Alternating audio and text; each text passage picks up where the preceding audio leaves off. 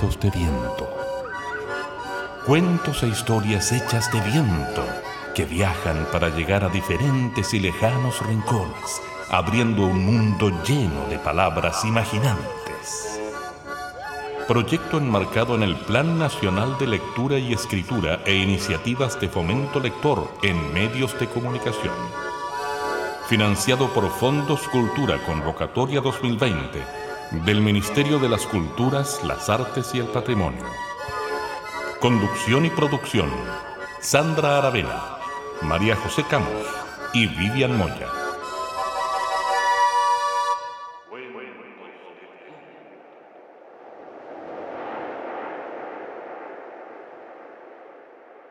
La gente me comprende. Hoy me puse a pensar. Hoy en día la gente puede comprenderme. Por fin la gente me comprende. Todos y todas en sus casas, como hace un año y ocho meses. Los hospitales y urgencias colapsados, como aquel día de los episodios de contaminación. Hoy la gente, el mundo, puede vivir lo que yo viví. Y me da pena pensar en esa gente que sufre día a día, se esfuerza y trabaja duro, mientras otras siguen juntándose para hacer fiestas. También viví lo mismo. Y no es muy agradable quedarse en casa a esperar que todo pase y no hacer nada pero la gente valora y aprovecha cada minuto de su vida. Has de saber para contar y entender para saber que esto era un brindis muy especial.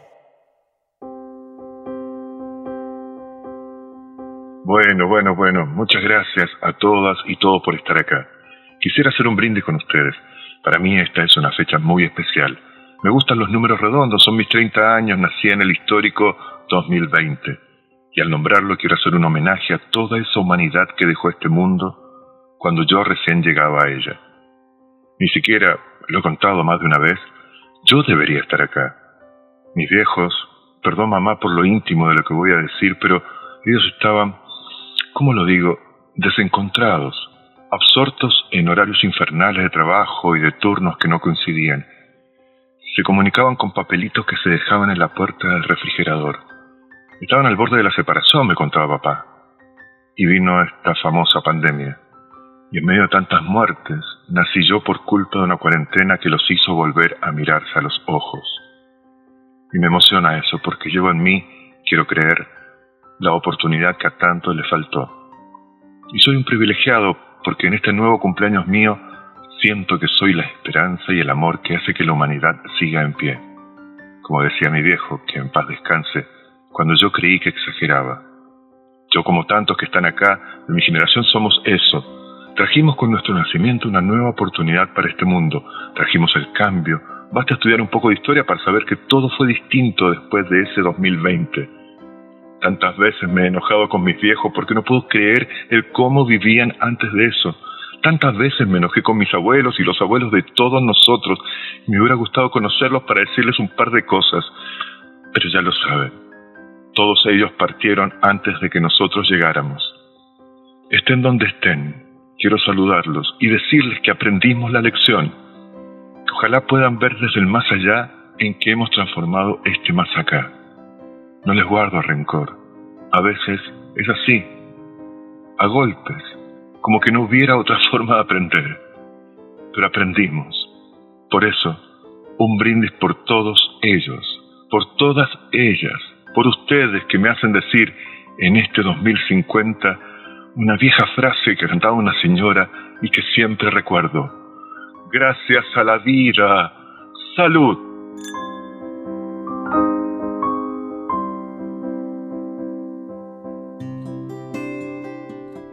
Comenzábamos este programa número 17 con un sucedido que hermosamente nos hizo llegar una de nuestras auditoras que apenas tiene 13 años y que vive en el sector de Puchuncaví, una zona lamentablemente de sacrificio. Ella es Emilia Leighton y en su voz escuchamos de su propia creación este sucedido. Y luego nos acompañó un cuentero nacional que cuenta historias hace muchísimo tiempo, más de 15 años me atrevería a decir, un argentino chileno que no solo está dedicado a contar historias, sino que también se dedica a la formación y al trabajo en fomento lector. Agradecemos a Carlos Acevedo por esta historia que también es de su propia creación. Acabamos de escuchar entonces a una niña y a un hombre que sueña con que podamos aprender de todo lo que nos está pasando, todo lo que vivimos y a cada una de nuestras experiencias. Y es que los cuentos pueden ser una posibilidad también para soñar. Hoy nos encontramos con Vivian Moya y María José Camus para hablar de los cuentos como esperanza. Ese color verde que se nos tiñe de tanto en tanto y que otras veces nos escasea un poquito en las ansias de vivir y que creemos que un día como hoy, en estos días, en estos tiempos, se hace tan necesario recobrar el valor de la esperanza y de los sueños como posibilidad de construir mundos distintos, mejores y de acuerdo a lo que queramos construir también en sociedad. Cada vez que decimos había una vez, se abre una especie de portal. Es como si nos adentráramos en un mundo que todavía no existe pero que es capaz de existir en nuestra imaginación y en nuestra fantasía. ¿Cómo podríamos construir un mundo distinto si primero no lo imaginamos? ¿Cómo podríamos caminar un camino distinto si no lo ensoñamos y no le damos elementos para saber que estamos caminando un buen camino como las semillas de Hansel y Gretel? Podemos ir a la fantasía y tirar algunas de estas miguitas de pan para luego saber que estamos caminando hacia el horizonte, que nos indicaron nuestras fantasías y nuestros sueños. La fantasía y los sueños son un lenguaje parecido. Cuando hablamos de los sueños genéricos, hablamos de mensajes que vienen desde alguna parte de nuestro cuerpo y que nos están mandando símbolos permanentemente para que si los podemos descifrar bien, podamos encontrar cuál es el camino que tenemos que seguir. En los cuentos también aparecen esas posibilidades. Es que en los cuentos todo es posible. Y si en los cuentos todo es posible, significa que también es posible que hagamos una vida diferente. Los cuentos no solo nos transmiten aquellas ilusiones, también nos transmiten historia pasada, acontecida, a veces tan cruda y llena de realidad y a veces tan llena de poesía. En ambos casos, las historias nos permiten reconocer, mirar, mirarnos, mirarnos a nosotras, a nosotros mismos y mirar también como lo hemos venido haciendo como humanidad.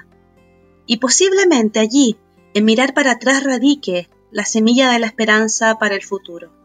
Es que no queremos que muchas cosas se repitan. Es que no queremos volver a pasar como humanidad por algunos episodios que ustedes y nosotras sabemos. Es que sin la fantasía y sin la ficción no tenemos posibilidad de inventar otra realidad. Y a propósito de esto que les cuento y que conversamos hoy, les quiero compartir un microcuento. Los leones tienen un refrán. Mientras no tengamos nuestro propio historiador, las historias de cacería seguirán glorificando al cazador. José, ¿qué hay de esto que conversamos en el escuchar? Cuando te escuchaba, Sandra, claro, pensaba justamente en eso, en que dicen que los cuenteros lo mejor que hacen es escuchar. Y qué importante es escuchar sobre todo esas historias que, como tú decías, no queremos que vuelvan a repetirse, cómo aprender. Y parece que a veces uno no aprende nunca. Eh, entonces creo que, en eso de escuchar y, de eso que hacen los cuenteros maravillosamente y el cuentero que cada uno lleva dentro además. ¿ah? Estoy pensando en, los abuelos, las abuelas, tíos, tías, eh, entre los niños y niñas, cómo uno va contando para no olvidar también y para ir traspasando de generación en generación esos anhelos que, decías tú, eh, pero también esas historias que queremos que se cuenten de otra forma o que no se cuenten nunca más de esa manera. Y en eso creo que la labor ahí del cuentero que todos llevamos dentro es maravillosa porque, porque nos da la posibilidad de, escuchar, de contar y, y, de volver a crear la historia, como decías tú. Contar para no olvidar. Me quedo con esa frase.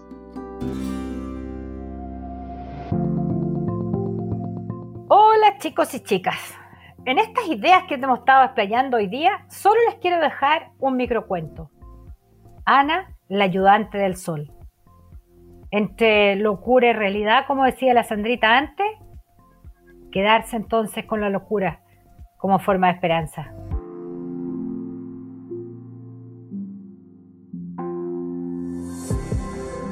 En un lugar al pie de la cordillera Ana trabajaba como ayudante del sol. Ella está en ese oficio desde que tiene memoria. Al final de cada noche levanta los brazos y empuja el sol para que irrumpa el cielo. Y al final del día, bajando los brazos, acuesta el sol en el horizonte. Era chiquitita cuando empezó la tarea y jamás faltó a su trabajo, ni en su casa ni en su pueblo. ¿Hace 50 años o fue hace 60? La declararon loca. Desde entonces pasó por diversos manicomios, pastillas y psiquiátricos. Nunca consiguieron curarla. Menos mal, digo yo. Si no, no sé qué hubieran hecho sin sol todo este tiempo.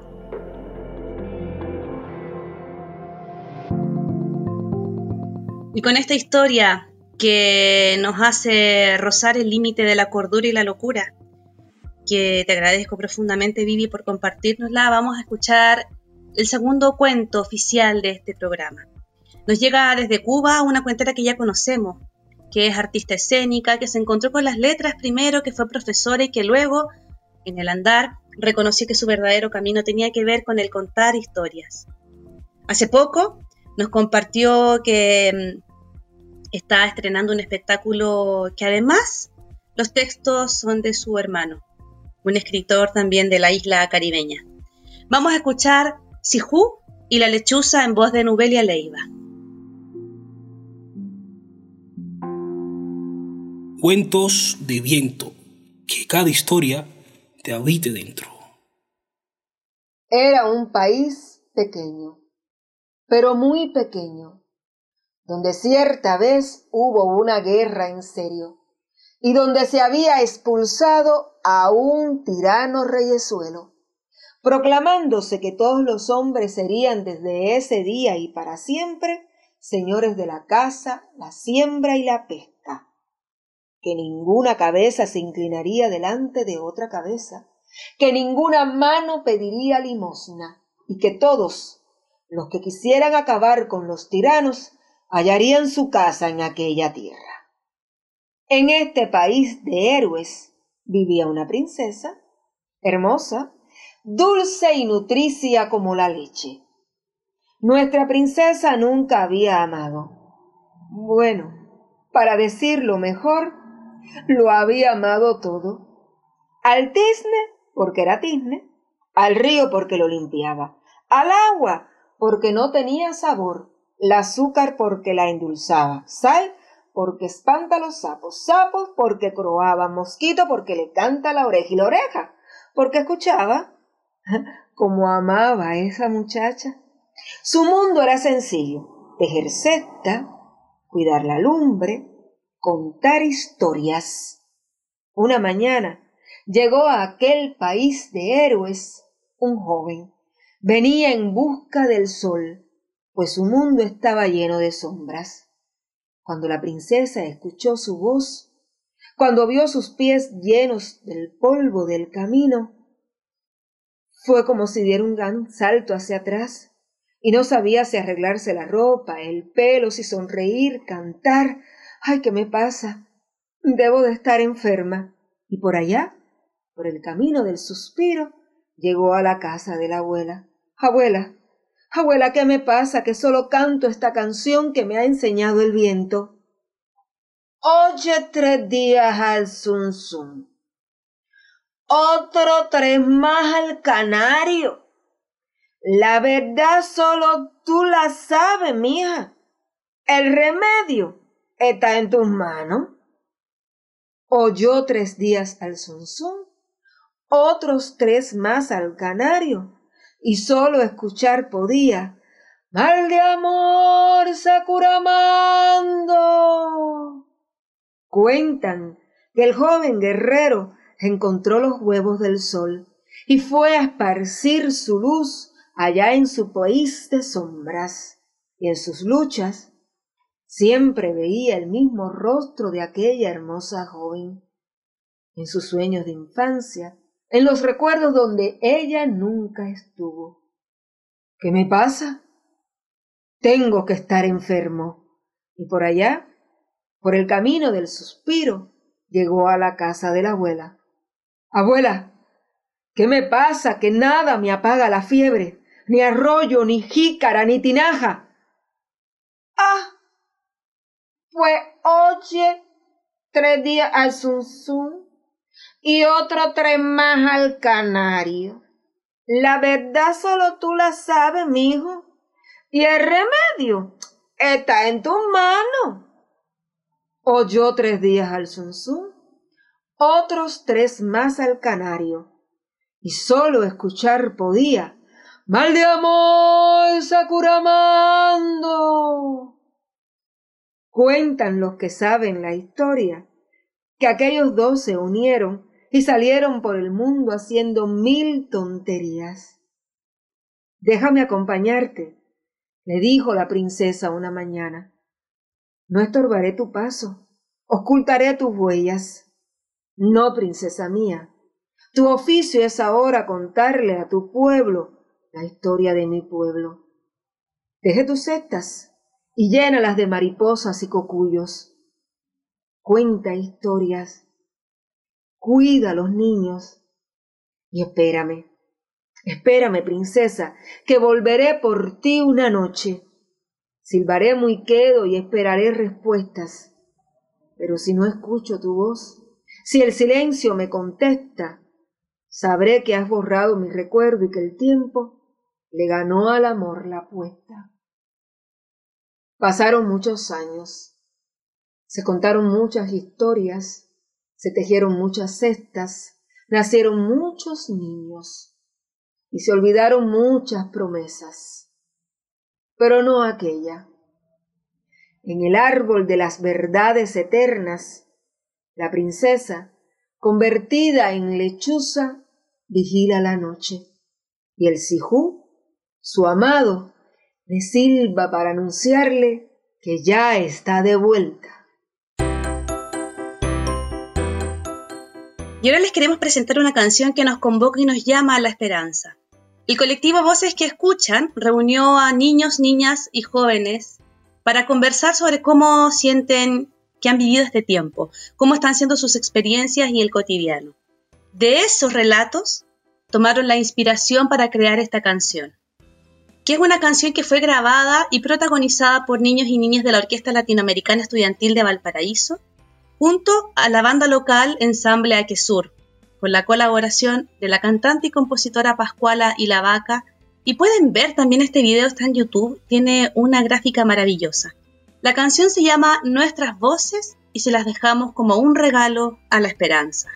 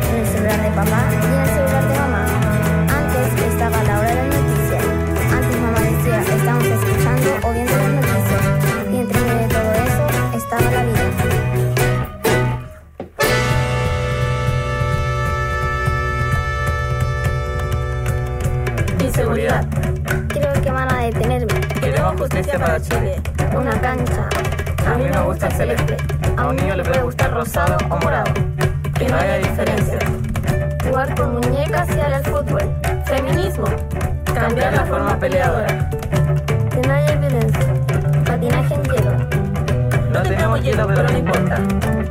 Hasta lograr lo que queremos.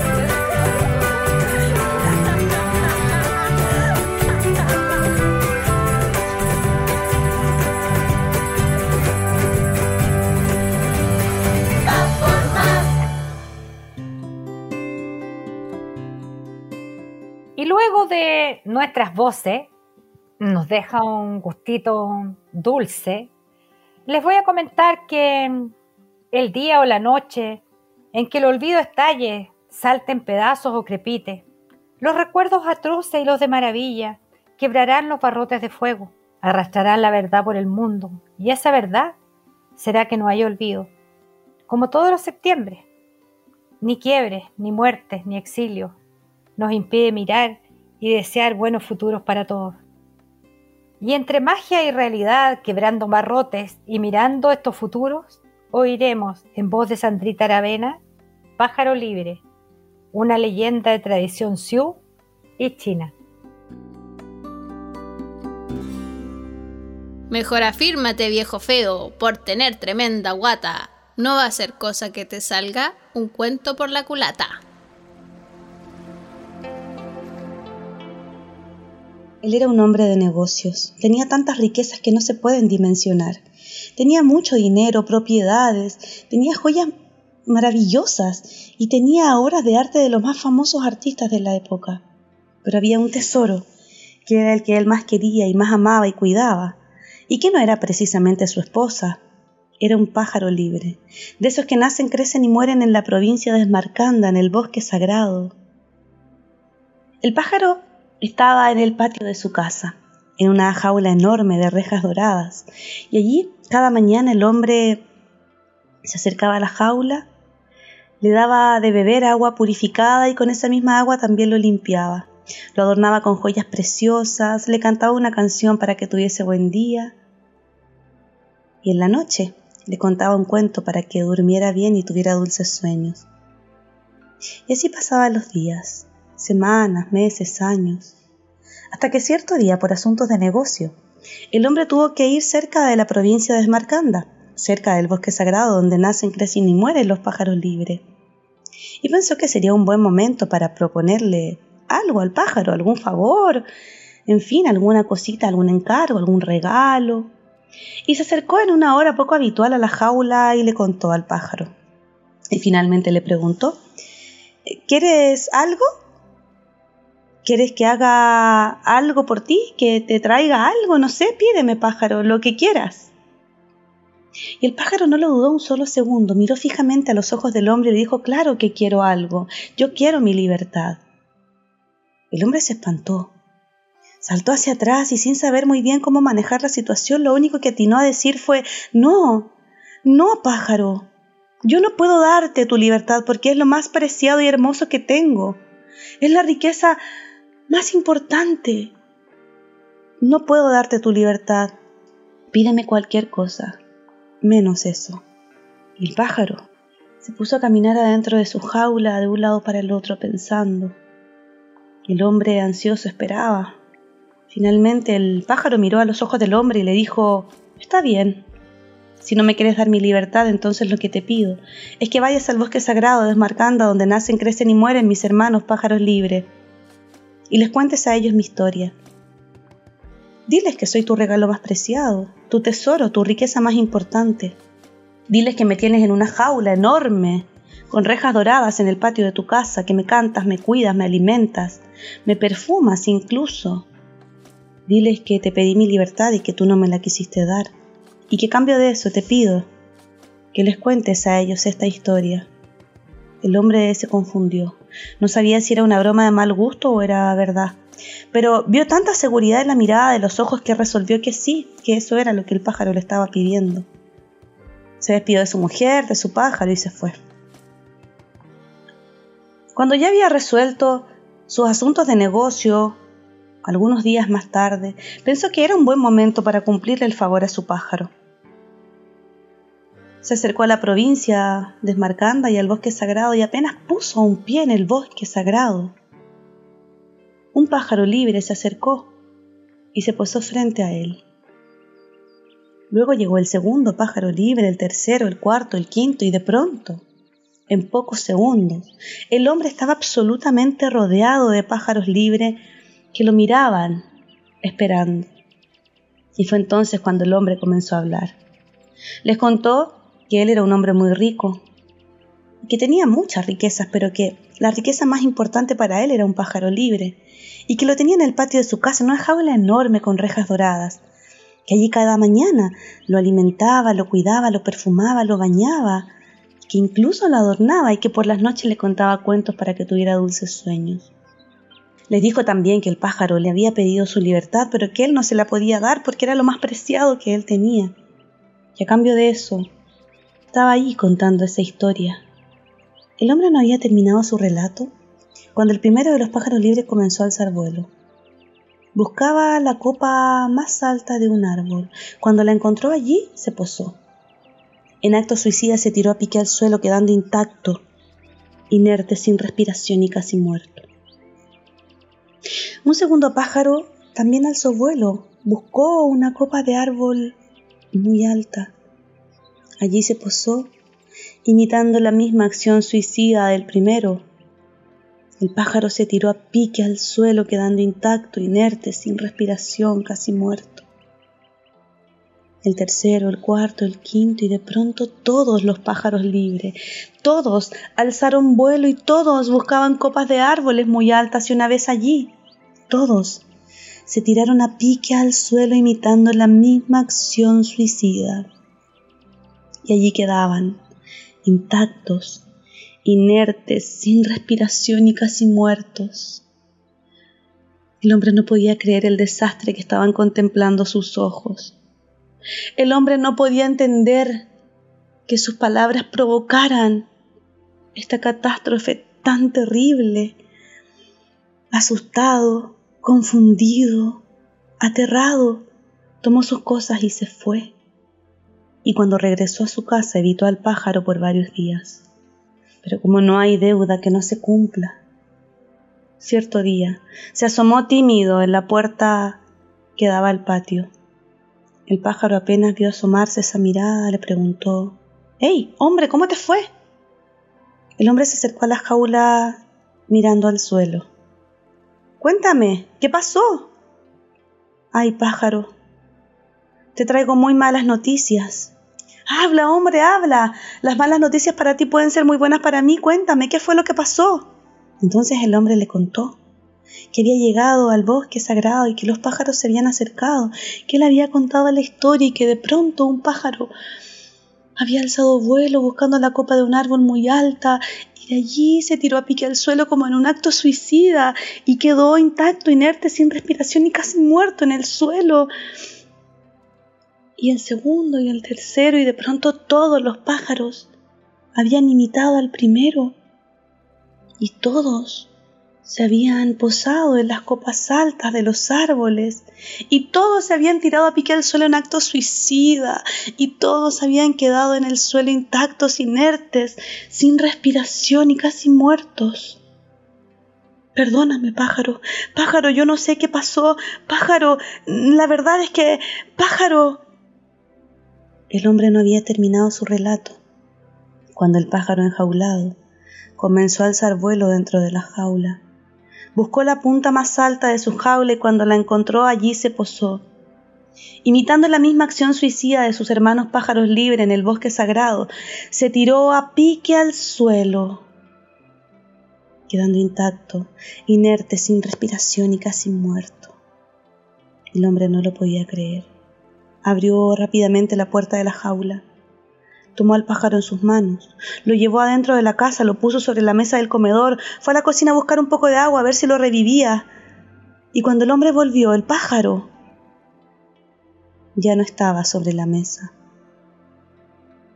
El pájaro estaba posado sobre el marco de una ventana que estaba abierta. Y de allí mirando fijamente a los ojos del hombre le dijo, Hombre, a través de ti mis hermanos pájaros libres me enseñaron que la verdadera libertad no se pide, no se merece, ni tampoco se gana. A través de ti, mis hermanos pájaro libre me enseñaron que la verdadera libertad es una bella flor que simplemente se toma. Y así el pájaro libre alzó vuelo y se perdió en las profundas inmensidades de nuestro cielo.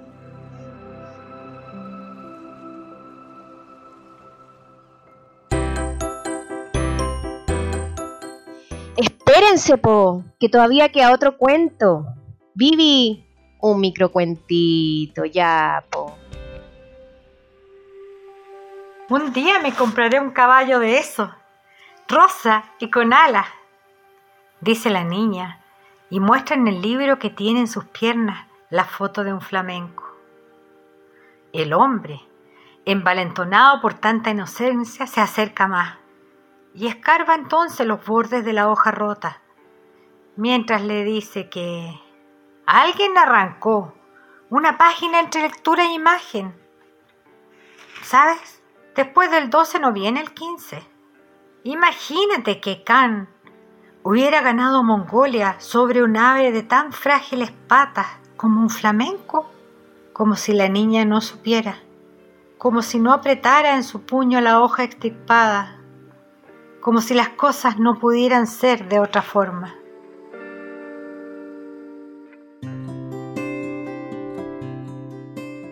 Y con el corazón puesto en la mano y con las emociones puestas en garganta como para salir por la boca, comenzamos a despedirnos de este programa tan sentido y profundo, tan lleno de historia y de historias.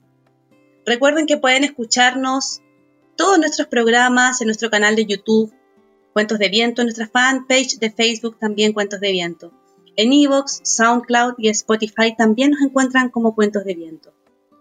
Les recordamos que estamos siendo emitidos por Radio Cámara de Diputados en www.radiocámara.cl y sus radios comunitarias asociadas. Mándenos, por favor, sus acontecimientos, sus sucedidos, historias, cuentos, biografías. Incluso, si quieren, nos pueden enviar aquello que les va pasando cuando escuchamos historias. Mándenos sus ganas, mándenos sus esperanzas Mándennos esas historias que no quisieran que fueran repetidas y también pueden enviarnos aquellas historias que marcan nuevos mundos posibles. Estaremos felices y esperanzadas de escuchar cada una de sus palabras. Nos pueden contactar en cuentosdeviento.com o bien a través de nuestra plataforma de Facebook, fanpage Cuentos de Viento. Gracias, Vivi, por estas maravillosas historias compartidas. Gracias a ustedes, chicas por este buen momento. Gracias, José, también por esta conversación tan profunda. Sí, nos vemos, nos vemos en cada programa, nos encontramos por ahí. Y para que sigamos contándonos lindas historias, también agradecemos a Nelson Golot en la técnica y edición de este programa, pero por supuesto, sobre todo, gracias a ustedes que escuchan Cuentos de Viento. Nos encontramos el próximo viernes en un nuevo programa en 18 y esperamos que podamos contarnos bellas historias que nos marquen caminos mucho más hermosos por caminar. Nos encontramos, nos imaginamos y nos vemos.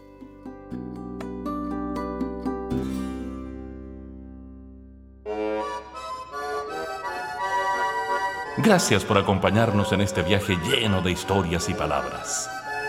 Esperamos que los cuentos de viento encuentren las rutas precisas para poder llegar a ti y así abrir un mundo lleno de palabras mágicas e imaginantes.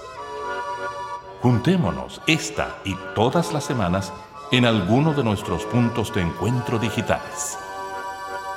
Cuentos de viento. Que cada historia se te quede adentro. Que cada historia te habite dentro.